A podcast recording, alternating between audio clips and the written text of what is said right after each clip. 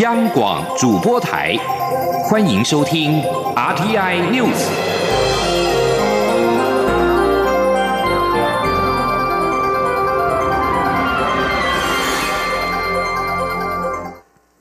各位好，我是主播王玉伟，欢迎收听这节央广主播台提供给您的 RTI News。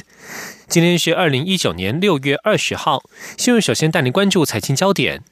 在美国联准会十九号维持利率不变之后，联准会主席鲍尔表示，许多央行成员都觉得降息的理由已经增强，但希望在采取行动之前看看更多数据。联准会联邦公开市场委员会在十九号结束两天的货币政策会议，宣布基准利率维持在百分之二点二五至百分之二点五的区间不变。鲍尔表示，部分央行成员认为，一旦经济演变一如预期，降息将有其必要。联准会虽然决定维持利率水准不变，但是也暗示下半年有可能降息半个百分点，以因应经济不确定性增加以及通膨率下降。鲍尔在货币政策会议结束之后向记者表示，自从上次会议以来，围绕经济前景的不确定性明显增加。官员们注意到当前的乱流，包括贸易发展和对全球成长的忧心。不过，鲍尔也表示，重要的是货币政策不能对短期情绪波动做出反应。美国总统川普已经大声疾呼要求降息，声称联准会正在削弱他们为经济成长所做的努力，甚至暗示可能会让鲍尔下台。对此，鲍尔表示，他相信法律明确规定他的任期是四年，他打算将任期做完。继续关注国内的。美国美洲贸易战的讯息，美国贸易代表莱特海泽在今天表示，达成成功的贸易协议对美中两国都有利。美国总统川普与中国国家主席习近平下周在二十国集团高峰会会谈之前，他期待先和中国副总理刘鹤会商。莱特海泽在国会众议院税计委员会表示，让中国取消报复性关税和提出新的采购方案，将是美洲贸易会谈的重要部分。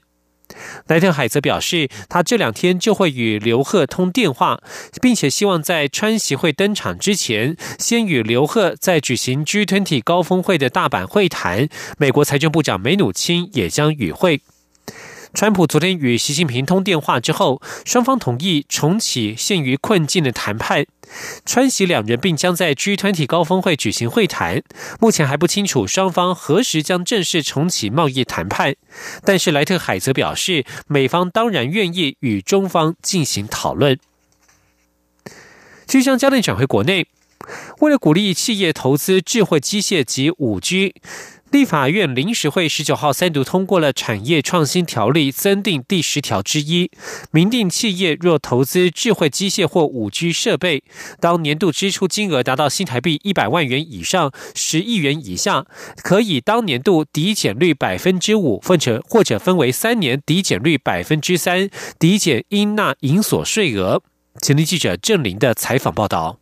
因应工业四点零的产业升级浪潮，智慧制造已成为国际产业发展趋势，并搭配新一代五 G 行动通讯技术发展，智慧升级、数位转型工作已成为现阶段产业政策的重要目标。为回应产业界诉求，把握产业投入智慧化的关键时刻，行政院因此提出产业创新条例，增订第十条之一条文。参与修法的民进党立委何新纯指出，机械为产业之母，智慧机械又是政府极力扶植的重点产业。业产创条例的通过，对于产业升级转型是一剂强而有力的强心针。产创条例的通过，在于智慧机械把智慧化、数位化、自动化、AI、物联网等等的这样子智慧化的设备，能够纳入在我们的产创条例里面，给予投资抵减，这是一个强而有力的一个强心针。对中小企业来讲。他们感受到了政府对他们具体的一个扶植措施。三读通过条文明定，最近三年内无违反环境保护、劳工或食品安全卫生相关法律，且情节重大情事的公司，从民国一百零八年到一百一十年投资自行使用的全新智慧机械，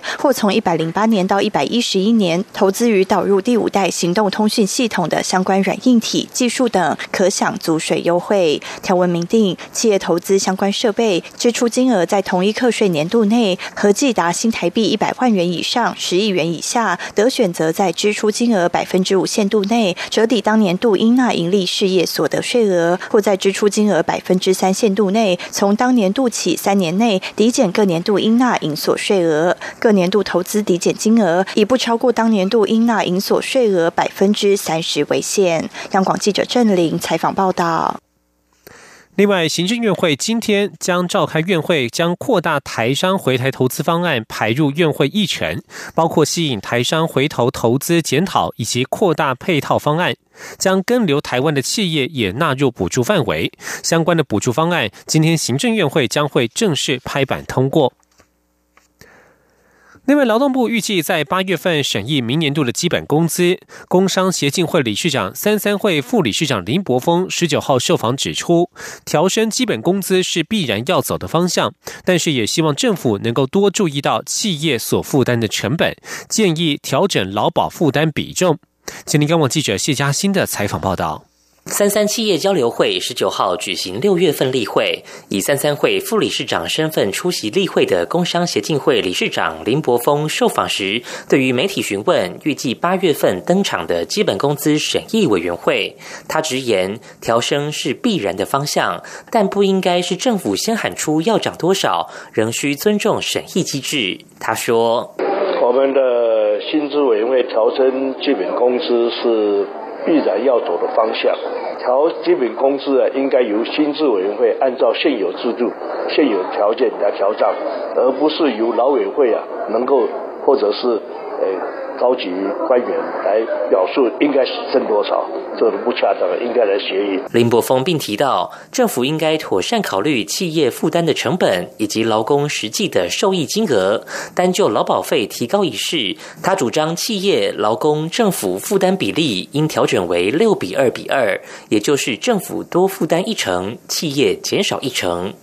至于美洲贸易战下，双方领导人川普、习近平确定将在 G 团体期间见面。林柏峰表示，这代表贸易战分为趋于和缓。不过，他认为双方问题难以一次解决，因此并不看好双方能在短期内达成协议。中央广播电台记者谢嘉欣采访报道。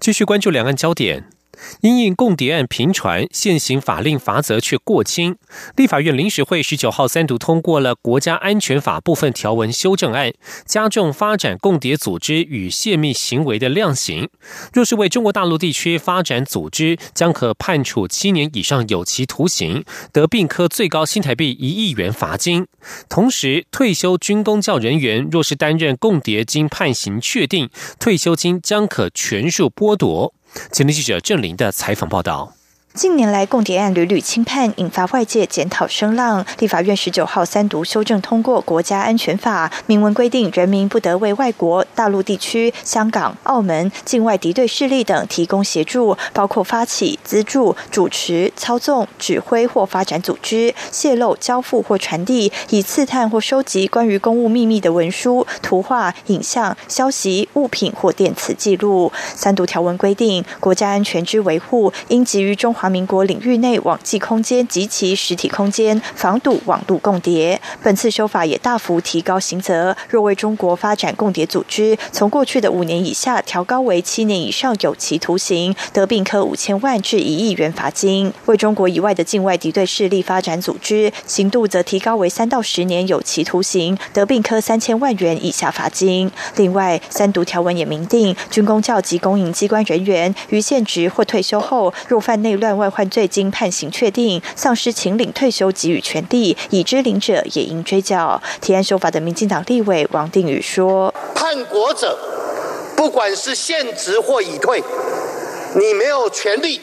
没有一点脸皮，可以来领纳税人所支付的退休给予，将全数予以剥夺，并且从担任共谍之日起予以追讨，这才是。”保护国家最起码的公益。同时，院会也通过附带决议，对于散播足以危害国家安全的不实讯息、红色媒体代理人等，将在下会期借由修正《两岸人民关系条例》、广电三法等相关法案通盘考量处理。立法院长苏家全在法案通过后，在脸书发文指出，这些年来，中国对台统战力量无孔不入，渗透吸收工作力道越来越强，行政立法也要共同携手合作，期盼透过修法强化防范任何危害台湾国家安全的侵扰，阻止受到诱惑的国人铤而走险，误入歧途。央广记者郑玲采访报道。立法院三读修正通过国安法部分条文，总统府发言人张敦涵表示，这是继日前立法通过两岸条例、国家机密保护法、刑法、灾害防救法等多项修正案之后，让台湾的民主防护网能够进一步完整建构。尤其在今年一月二号，中国国家主席习近平提出“一国两制”台湾方案与民主协商，具体化统一台湾进程之后，更显示台湾民主防护网的重要性。有网友爆料，加拿大巡防舰“李贾纳号”在前天十七号晚间到昨天上午，由南向北通过台湾海峡，将到东海及黄海执行北韩货轮的检查任务。国防部十九号表示，加拿大籍军舰航经台湾海峡自由航行，国军依照规定运用联合勤监侦，全密严密掌握我国周边海空域动态，维护区域和平与稳定，期间并无异状，请国人放心。另外，有多家媒体报道，中国航空母舰辽宁号接近关岛水域，然后绕经菲律宾南方进入南中国海，可能将造访中国近年填海造陆的南海人工岛。有关辽宁舰的动态，国防部表示，全程均严密掌握，欲请国人安心。台湾与波兰日前签署了台波刑事司法合作协定，双方将在刑事司法互助、引渡、受刑人移交、诉追犯罪以及犯罪预防资讯分享等领域进行刑事司司法合作。波兰也成为欧洲第一个与台湾签署此类协定的国家。外交部十九号表示，我国驻波兰代表处大使施文斌以及波兰台北办事处长梅西亚十七号在外交部共同签署了台波刑事司法合作协定，并且由外交部长吴钊燮、法务部长蔡清祥以及来访的波兰司法部次长皮皮耶比亚克亲自见证。吴钊燮表示，台波刑事司法合作协定内容全面，合作项目相当广泛，而且波兰是欧洲第一个与我国签署此类协定的国家。希望未来这样的法律基础上，能够深化台波合作伙伴关系。外交部指出，波兰是台商进军中东欧市场的重要据点。近年来，双方在经贸、农业、科学以及高等教育等领域合作交流日益密切。继续关注的是香港的反送中示威行动。香港民间人权阵线召集人岑子杰十七号晚间透过记者会表示，将努力筹备七一游行，并且继续要求香港特首林郑月娥在七月一号之前回应香港民众的诉求，不排除再度发起大型群众运动。同时，陈子杰代表民政要求香港建制派停止不断散播假消息的行为，不要混淆视听。而香港其他团体除了群众运动之外，面对假消息充斥，也要做好舆论战的准备。在美国方面，美国国会众议院议长佩洛西长期以来批评中国的人权记录。他在十九号力挺国会一项跨党派提案，要求美国总统川普的政府确认香港在中国的一国两制下是否能够维持充分自治。他表示，依据美国现行的法律，香港被视为独立关税区，拥有中国大陆所谓享有的特殊优惠。这项法案将要求川普政府提出文件证明这种独立关税区的约定仍然有效，才能让这种特殊安排持续下去。如果香港就是中国，那么他们不能够享有这些优惠。这里是中央广播电台。阳光，翅膀打开了世界之窗，是阳光翅膀环绕着地球飞翔。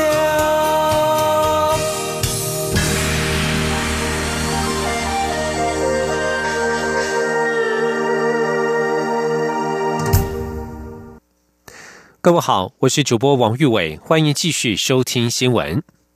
高雄市长韩国瑜与行政院近来为了登革热防治经费互杠。行政院长苏贞昌十九号下午透透过官方赖账号表示，卫福部机关署在十四号晚间已经收到高雄市府的公文，行政院在十九号审核通过新台币五千三百万的防疫经费全额补助，而且也已经请请求国军化学兵随时待命出动。行政院副院长陈其迈十九号南下行政院南部联合服务中心，召开行政院重要文媒传染病防治协助地方专案会议。他强调，防疫不分蓝绿，也不要有太多政治攻防和政治口水。陈其迈表示，防疫工作必须精准到位，也要针对热区加强打击。会后，陈其迈与高雄市长韩国瑜一起视察金狮湖市场的防疫情况。韩国瑜感谢行政院核拨五千三百万的防疫经费，也感谢陈其迈特地南下关心登革热疫情。他强调，现在只有一个目标，就是消灭登革热。而陈其迈则是建议高雄市政府可以采取方块作战的方式，以区域联防的方式来防疫。前天记者王威婷的采访报道。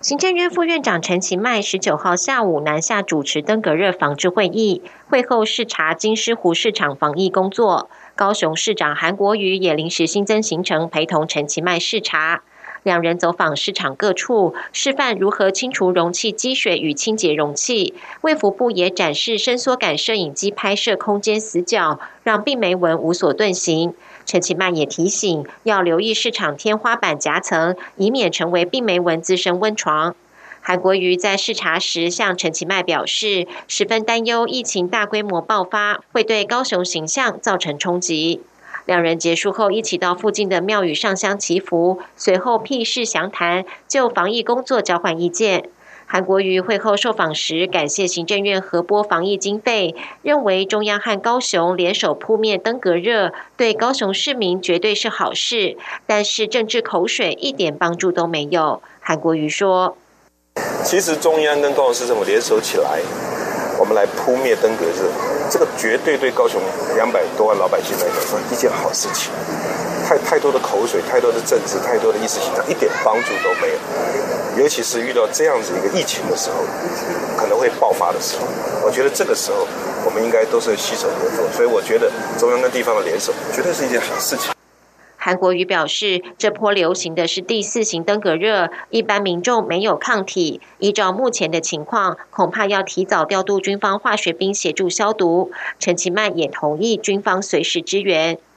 陈其迈则建议高市府可以分级，以区域联防的方式防治疫情。市府各局处里长要全体总动员，勘察社区内并没闻热点，防疫资源才能发挥效用。陈其迈也提醒，目前二十一例本土病例都集中在高雄，这一波疫情必须获得控制，否则八九月台风季过后，可能会引发另一波疫情，届时恐怕出现出血性登革热。陈其迈说。那其实这次就是第四型的，这个大家都没有看过。那五月假如感染，大家都不知道嘛，所以爬爬照，所以疫情会很容易扩散。那假如到八月、九月，因为大雨、台风来之后，又有其他型的登革热的病毒感染，那有可能会造成出血性的登革热。所以真正的考验，啊，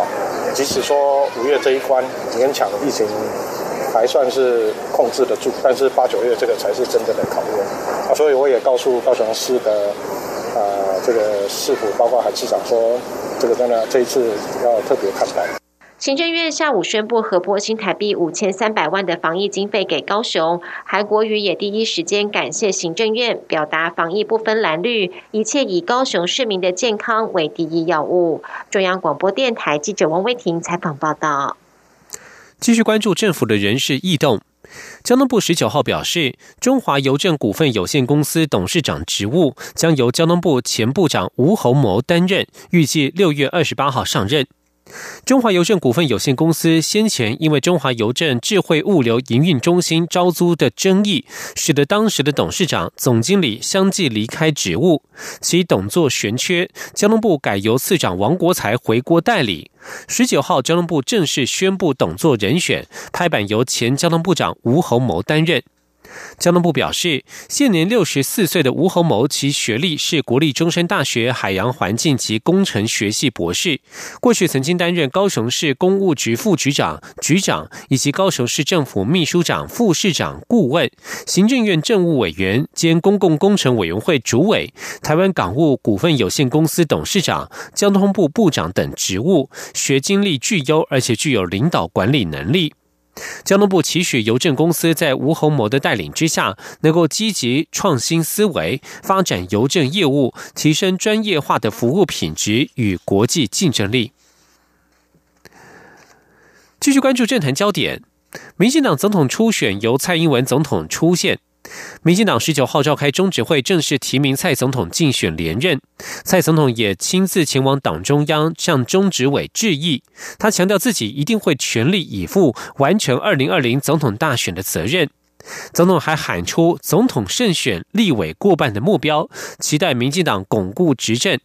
党主席卓荣泰也提出黄金三角与大对话。大战略两支箭，希望争取人民最大的信任。前天记者杨仁祥、刘玉秋的采访报道。民进党总统初选落幕，争取连任的蔡英文总统击败行政院前院长赖清德，获得竞选连任的门票。民进党主席卓荣泰在初选结束后即刻启动整合工作及选战模式。民进党十九号也召开中执会，正式通过提名蔡总统为民进党二零二零年第十五任总统候选人。而蔡总统亲赴党中央接受提名，并向全体中执委致意。完成提名后，党主席卓荣泰随即交付胜选守护台湾的任务给蔡总统。他强调，初选结束并不是道喜的日子，反而是全党要交付重要责任给蔡总统的时刻。面对未来更艰难的挑战，党部、蔡总统竞选团队与地委提名人团队将组成黄金三角，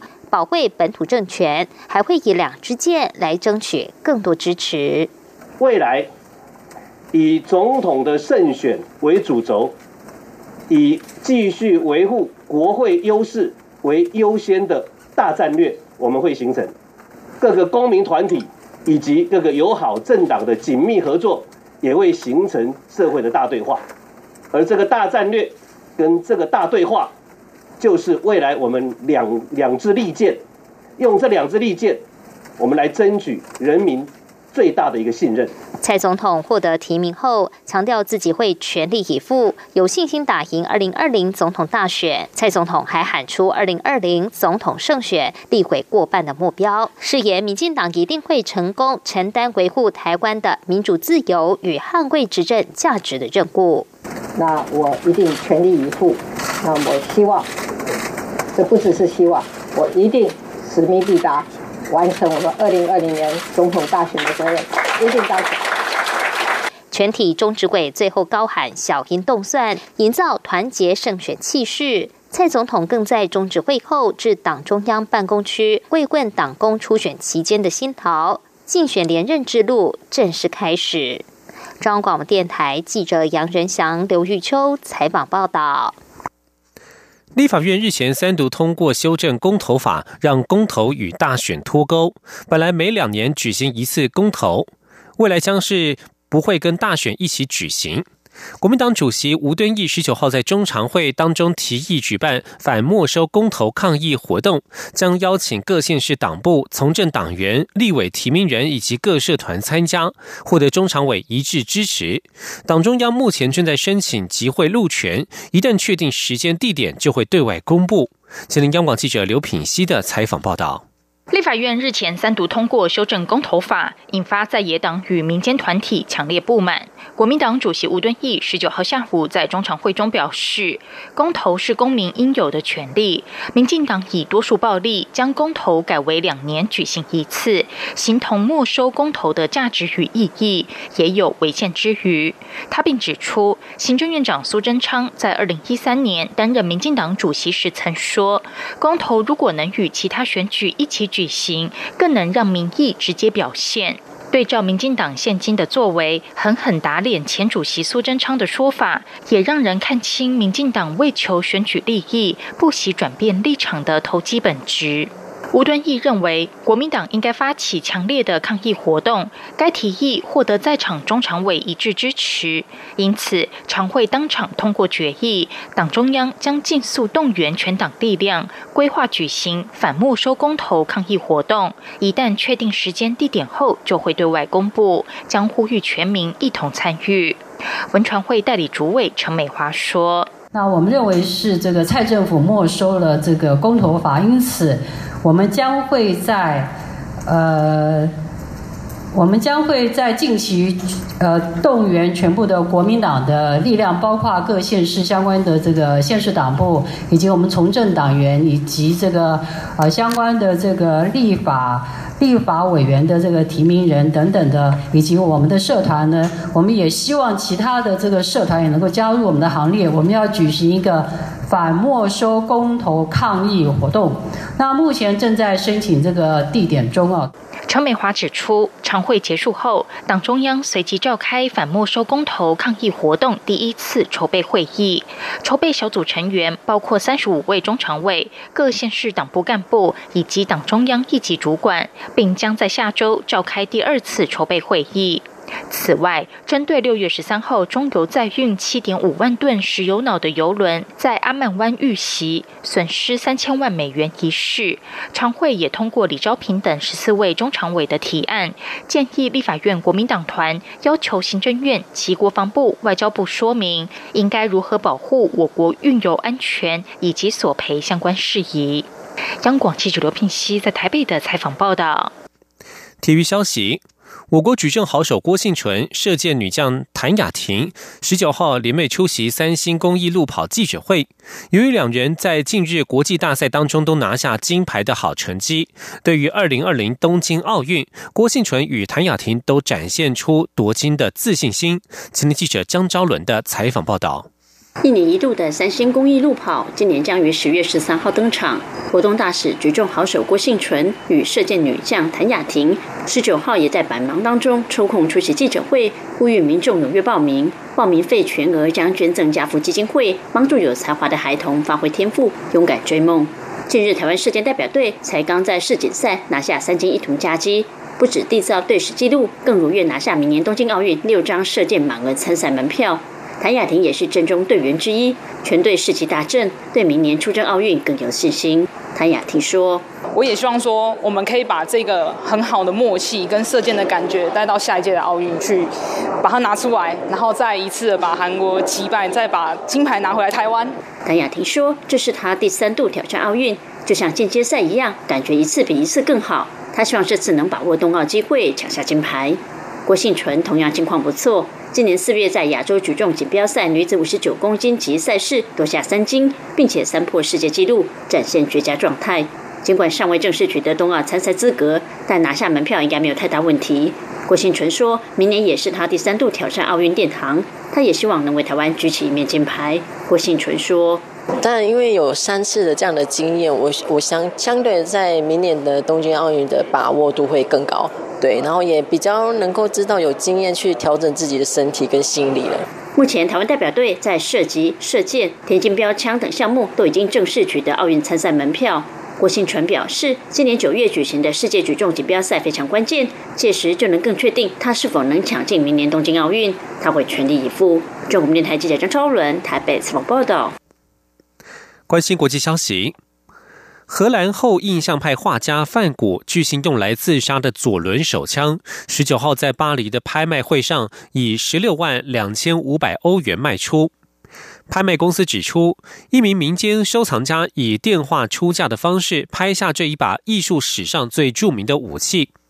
拍卖公司原本预估这把左轮手枪大概可以拍得六万欧元，但是落锤的价格大约是预估价的三倍。深受精神问题困扰的范古死于一八九零年七月。专家相信，他是在法国北部的奥佛苏欧西村附近的田园中举枪自杀。一九六五年，一名农夫在这处田园发现了这一把左轮手枪。以上新闻由王玉伟编辑播报，这里是中央广播电台台湾之音。